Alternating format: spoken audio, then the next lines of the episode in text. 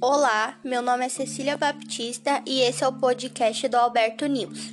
E na edição de hoje falaremos um pouco mais sobre a segurança das voltas aulas sem o rodízio de alunos.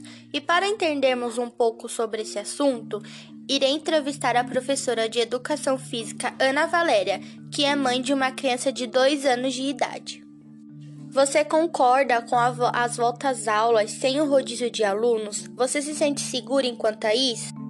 Não concordo, pois em uma escola não conseguimos manter o distanciamento social.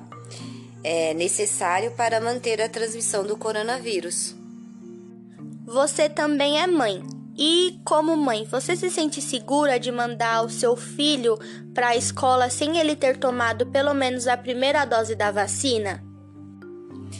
Não, pois durante as aulas é, é muito difícil desenvolver atividades em que as crianças não se aproximem um dos outros, pois são crianças e nem todas sabem a, a gravidade dessa doença. Não sei se a senhora ficou sabendo, mas a Prefeitura do Rio de Janeiro autorizou a libertação do uso de máscaras faciais. Caso essa medida seja aprovada em São Paulo nas salas de aula, você se sentiria confortável em dar aula para mais de 30 alunos sem o uso da máscara?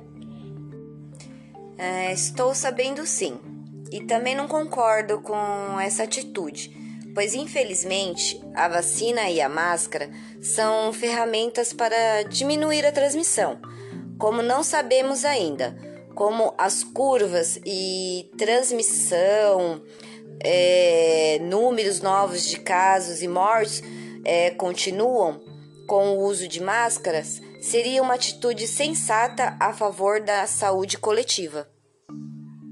E para finalizarmos as perguntas, eu queria perguntar quais são as suas estratégias para conseguir se comunicar com todos os seus alunos.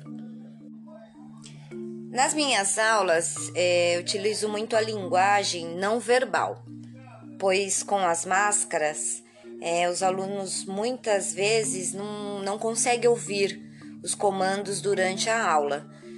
É, durante a explicação das atividades, tento exemplificar ao máximo para que os alunos entendam e executem e atingem é, o objetivo proposto da aula.